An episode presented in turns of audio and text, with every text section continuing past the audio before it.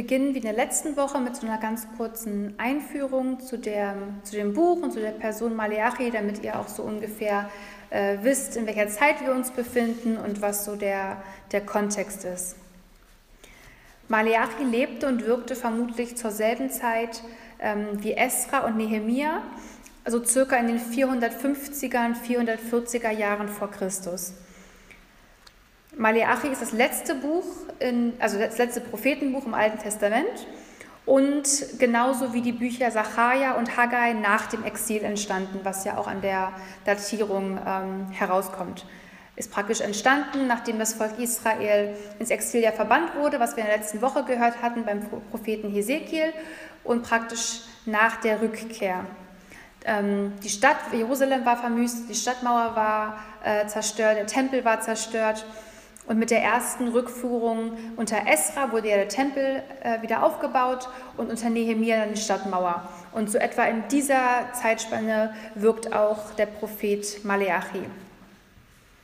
Und diese drei Propheten Haggai, Zachariah und Maleachi, die also alle zu dieser Zeit wirkten, haben was sehr Interessantes an sich. Denn jede von, jeder von diesen Propheten erhält eine ganz eigene Botschaft für das Volk, die sich aber alle um diese Wiederherstellung des Volkes dreht.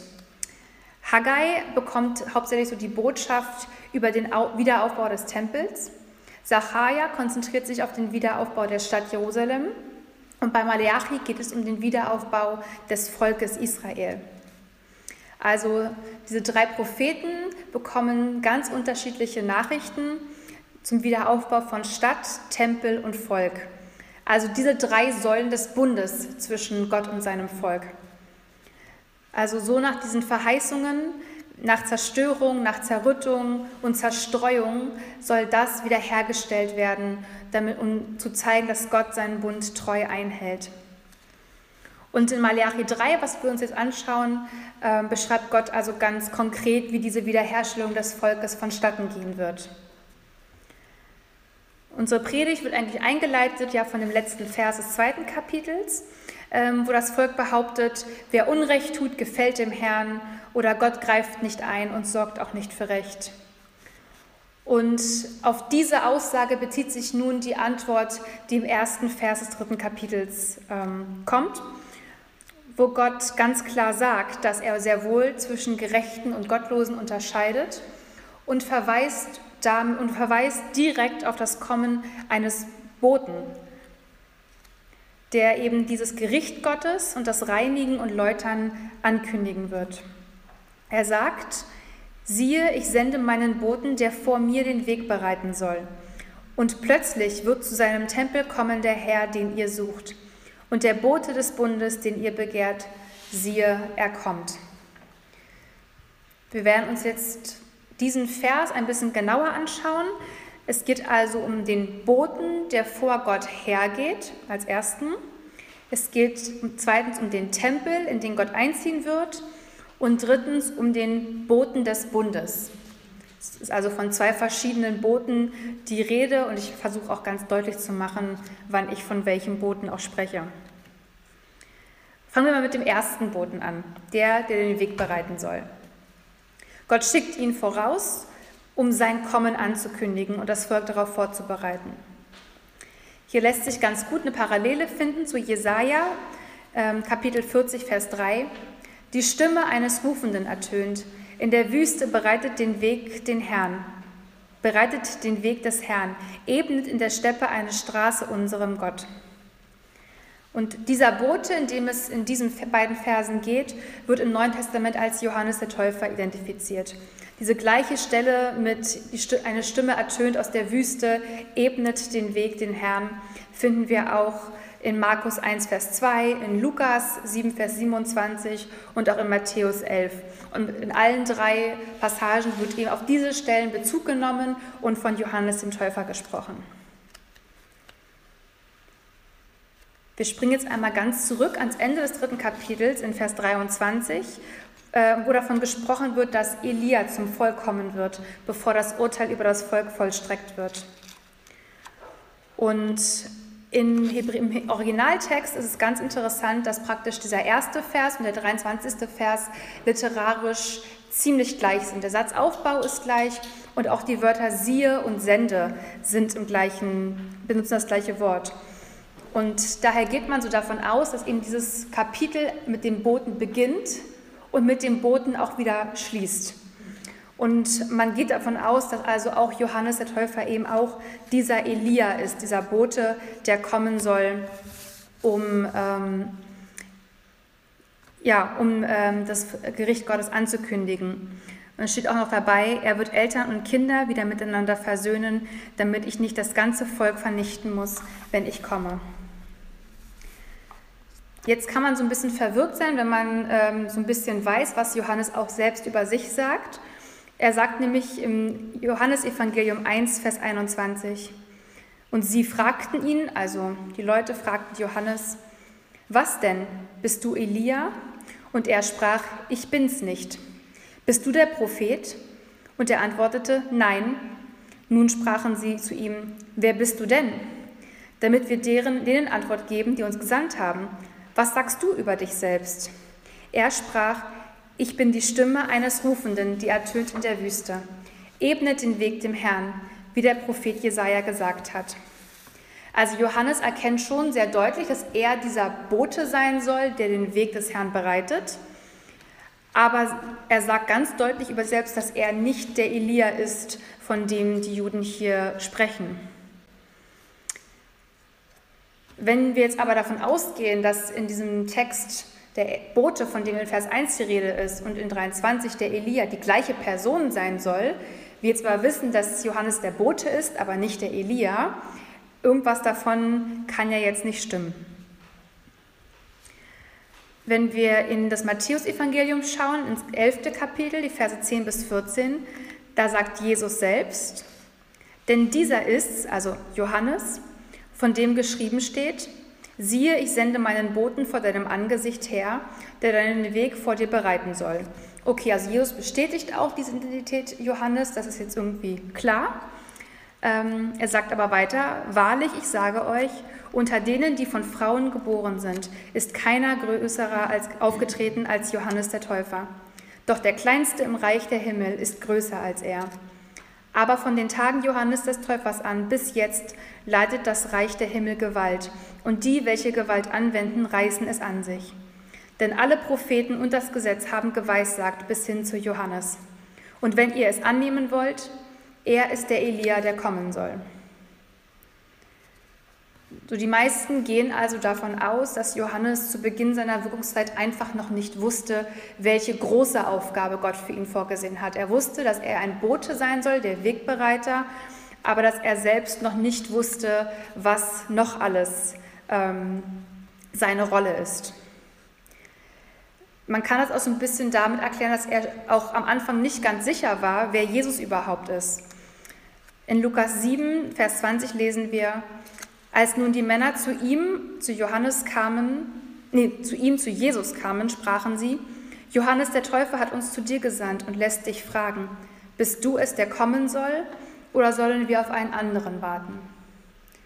Also es scheint, dass ähm, Johannes zwar an sich seine Berufung so grob weiß, er aber tatsächlich von Gott und von Jesus nochmal diese Antwort braucht, wer bist du wirklich? Und damit auch ähm, erst vielleicht weiß, wer er selbst ist. Es gibt aber durchaus auch Meinungen, die sagen, dass Johannes nur ein erster Elia war oder ein Elia oder eben auch gar nicht und er nichts oder, oder eben auch nichts mit ihm zu tun hat und dass ein zweiter Elia oder eben der Richtige erst am Ende der Welt kommen wird. Wie gesagt, da ist man sich nicht ganz einig, aber ähm, die meisten sind sich doch durchaus schlüssig, dass das einfach die logischste Erklärung ist, dass er selbst in seiner Berufung am Anfang noch nicht so weit die erkannt hat, wie sie eben tatsächlich war. Und das lässt sich auch damit erklären, dass diese prophetische Erfüllung, dass Elia kommen soll, eben nicht gemeint ist, dass Elia jetzt sozusagen reinkarniert wird und als wirklich Leibhaftiger wieder auf die Erde kommt, sondern dass Johannes einfach den Auftrag Elias im Wesen des Elias wieder aufnimmt, um das Volk Israel zur Umkehr zu rufen. Seine Aufgabe war es, diejenigen zu überführen, die das Gesetz nicht beachtet haben und sie auch zur Buße zu rufen. Und das tut er ja, indem er sie auch mit dieser Bußtaufe, mit der Wassertaufe tauft, um sie eben zur Umkehr zu bewegen. In Lukas 1, Vers 17, wo die Geburt Johannes angekündigt wird, heißt es, viele von den Kindern Israels wird er zu Herrn, ihrem Gott, zurückführen. Und er wird vor ihm hergehen im Geist und in der Kraft Elias, um die Herzen der Väter umzuwenden zu den Kindern und die Ungehorsamen zur Gesinnung der Gerechten, um dem Herrn ein zugerüstetes Volk zu bereiten. Da sehen wir also diese Parallele, die wir gerade in Malachi gelesen haben, dass Eltern und Kinder wieder miteinander versöhnt werden. Und ähm, das ist eben die Rolle von Johannes. Er bereitet den Weg, er verkündet, dass das Reich Gottes bald kommen wird, dass der Messias auf dem Weg ist und dass es jetzt endlich an der Zeit ist, zu Gott umzukehren. Diese Hinwendung zu Gott wird sichtbar werden an der Wiederherstellung der Beziehungen in der Familie, in dieser Versöhnung zwischen Vater und Söhnen, Mutter und Töchtern. Und weil Gott eben auch unser Vater ist, wie wir auch in, im Evangelium lesen können, bedeutet das Buße natürlich auch die Wiederherstellung der Beziehung zu ihm. Und ähm, diese Versöhnung der Familie hat einen ganz bestimmten Grund. Denn die Familie ist im Prinzip die kleinste Einheit der Gesellschaft. Die Gesellschaft, ne, wir, wir als Welt, wir bestehen zwar aus einzelnen Menschen und dann können wir eben sagen, als ganze Welt gehören wir zusammen, als ein Land gehören wir zusammen, eine Stadt, ein kleiner Kreis. Und diese kleinste Einheit von Gemeinschaft ist die Familie. Und das bedeutet, wenn, diese, wenn die Gesellschaft, wenn das Volk Gottes wiederhergestellt werden soll, dann ist das Kleinste, was wiederhergestellt werden muss, die Familie. Dort muss zuallererst Versöhnung geschehen, damit eben die Gesellschaft auch geheilt werden kann. Es gab im alten Orient diesen Brauch, wenn ein König in ein anderes Land, in eine andere Stadt zu Besuch kam, dann schickte man einen Boten voraus, um sein Kommen anzukündigen, damit eben alle Hindernisse, alles Unschöne vorher beseitigt werden konnte, damit dann wirklich dieses Ankommen des Königs ganz würdevoll gefeiert werden konnte. Und dieser Bote, also Johannes, ist also der letzte Bote, der kommen wird, bevor dieser Bote des Bundes auftaucht. Das heißt, wenn wir den Boten identifiziert haben, dann wissen wir, dass direkt danach auch endlich der Bote des Bundes kommen soll. Derjenige, der also den Bund Gottes mit seinem Volk bestätigt. Und dabei kann es sich nur um den Messias handeln, um den von Gott verheißenen Retter. Und wenn, wie sich es im Neuen Testament eben erfüllt, ist Johannes der Bote, der den Weg bereitet und Jesus der Messias. Und im Text in Malachi heißt es eben weiter, dass der Bote des Bundes die Opfer, die Priester und das Volk reinigen wird, damit Gott an ihm wieder gefallen hat. Und dies, wie wir am Ende der Evangelien lesen, hat sich in Jesu Tod auch erfüllt. Denn er hat durch sein Sterben wirklich das alleinige Opfer für sein Volk dargebracht. Er allein hat die Versöhnung mit Gott ähm, ja, wieder möglich gemacht und alles Unreine, alle Schuld auf sich genommen und ans Kreuz getragen. Die dritte Ankündigung in diesem ersten Vers ist also der Tempel. Und Gott sagt nämlich in Bezug auf den Boten des Bundes, er ist schon unterwegs, ganz plötzlich werde ich, der Herr, in meinen Tempel einziehen. Also dieser Augenblick, in dem Gott in seinen Tempel einzieht, ist nicht isoliert vom Kommen des ersten Boten und des Boten des zweiten Bo des, den, und des Boten des Bundes.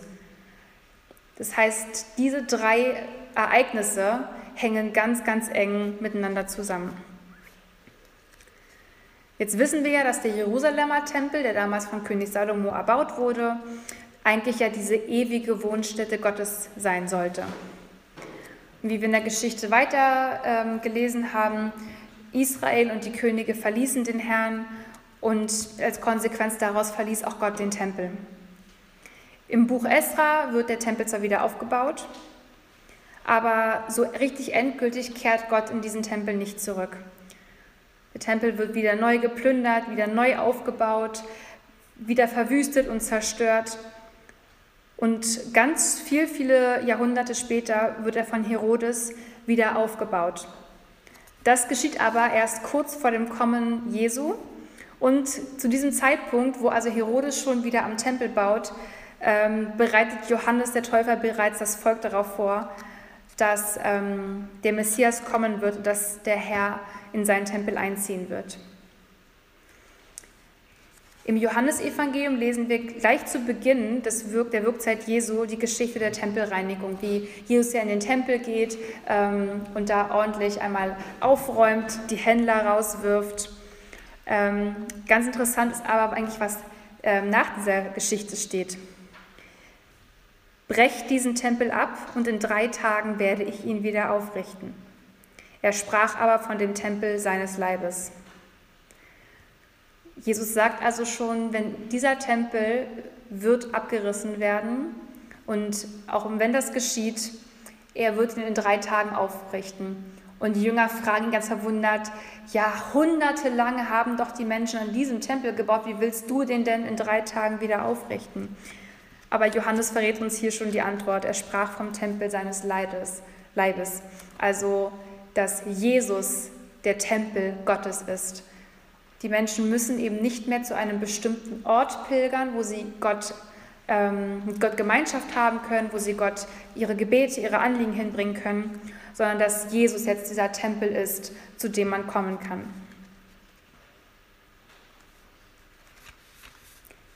Wenn wir weiter in Malachi gucken, dann wird in Vers 5 ganz genau gesagt, wer alles von diesem Gericht betroffen sein wird, was Johannes ankündigt. Er wird Gericht halten über die, gegen die Zauberer, die Ehebrecher, die, die lügen, die Arbeiter um den gerechten Lohn bringen und diejenigen, die auch Witwen, Waisen und Ausländer unterdrücken. Und zusammengefasst gegen alle, die keine Ehrfurcht vor mir haben. Das heißt, alle Menschen, alles, was wir tun, was gegen Gottes Weisungen verstößt, setzt Gott gleich mit, wir haben keine Ehrfurcht vor ihnen. Es geht gar nicht darum, ja, die tun meinen Willen nicht, die machen nicht, was ich sage. Es geht darum, wenn Gott, wenn wir Menschen schlecht behandeln, wenn wir lügen, sie unterdrücken, ungerecht sind, bedeutet das im gleichen Zug, dass wir keine Ehrfurcht vor Gott haben. Und das ist eigentlich die Sache, die Gott straft und wo er Gericht halten wird. Und nun kann man diesen ganzen Text sehr deprimierend finden, weil es ganz viel um, um Gericht geht, um Läutern, um Reinigung, um Anklage. Und umso schöner ist es, wie, wie am Ende dann auch dieses Kapitel endet. In dieser Übersetzung heißt es einfach, ähm, jetzt muss ich einmal kurz gucken wird an jedem Tag die Rettung kommen, wie am Morgen die Sonne aufgeht. Wenn ihr ein bisschen ältere Übersetzungen schaut, in die Schlachter oder auch, ich glaube, bei Luther steht, über diejenigen, die treu zum Herrn halten, wird die Sonne der Gerechtigkeit aufgehen. Also ist so ein richtig schöner, poetischer Satz, die Sonne der Gerechtigkeit. Und dieser Ausdruck, Sonne der Gerechtigkeit, der kommt tatsächlich nirgendwo anders in der Bibel vor, außer in Maleachi. Und das ist eine Metapher für eben den Messias, den König, der die Rettung ihm bringt. Es schlägt ja eine Parallele zu Jesaja und auch zu Jeremia, wo eben davon berichtet wird, dass dieser König in Gerechtigkeit regieren wird oder wie es in Jeremia ausdrückt, ein gerechter Spross genannt wird. Und diese aufgehende Sonne der Gerechtigkeit offenbart einmal die Wahrheit über den Herrn dass er nämlich am Ende doch Gerechtigkeit sprechen wird und ganz genau unterscheiden wird, wer hält zu ihm und wer nicht. Es offenbart aber auch die Wahrheit über uns Menschen, ob wir eben ähm, zu Gott gehören oder nicht und ob über uns eben diese Sonne aufgeht oder ja, eben nicht. Jetzt haben wir ganz viel ähm, Wissen aus diesem Text rausgeholt, ganz viel Theoretisches uns angeschaut um diesen Text erstmal überhaupt irgendwie erfassen zu können. Und vermutlich haben wir ihn immer noch nicht so in seiner ganzen Breite und Tiefe erfasst, denn es ist noch ganz viel, was man aus diesem Text noch lernen könnte und rausholen könnte. Ähm, aber um euch jetzt nicht ähm, eine Stunde hier den Vortrag über diesen Text zu halten, ähm, habe ich jetzt gedacht, wir haben uns auf diese paar Punkte jetzt konzentriert und mir ist immer eigentlich ganz wichtig, dass ihr was daraus mitnehmt und über den Text lernt, dass ihr den Text besser versteht, aber auch, dass vor allem, dass ihr was persönlich daraus mitnehmen könnt. Und daher greife ich jetzt nochmal so drei Aspekte des Textes raus, ähm, die uns auch persönlich etwas sagen sollen. Und dann nehme ich nochmal diese drei Punkte des Boten, der zwei Boten und des Tempels. Das Erste, was der Text sagt, dass es zur Umkehr Vorbereitung braucht. Es braucht einen Boden. Und vielleicht merkt ihr, dass ihr vielleicht entweder noch nicht so weit seid, an Jesus wirklich zu glauben, oder ihr glaubt zwar an Jesus, aber ähm, habt noch nicht so diesen Mut gefasst, euch auf diese enge Beziehung zu Gott einzulassen. Denn wie ihr wahrscheinlich wisst, Beziehung heißt, sich zu öffnen, etwas von sich preiszugeben, Intimität zuzulassen. Und das ist das Gleiche, was in der Beziehung zu Gott auch ist. Und ja, das erfordert Mut und darauf muss man sich einlassen.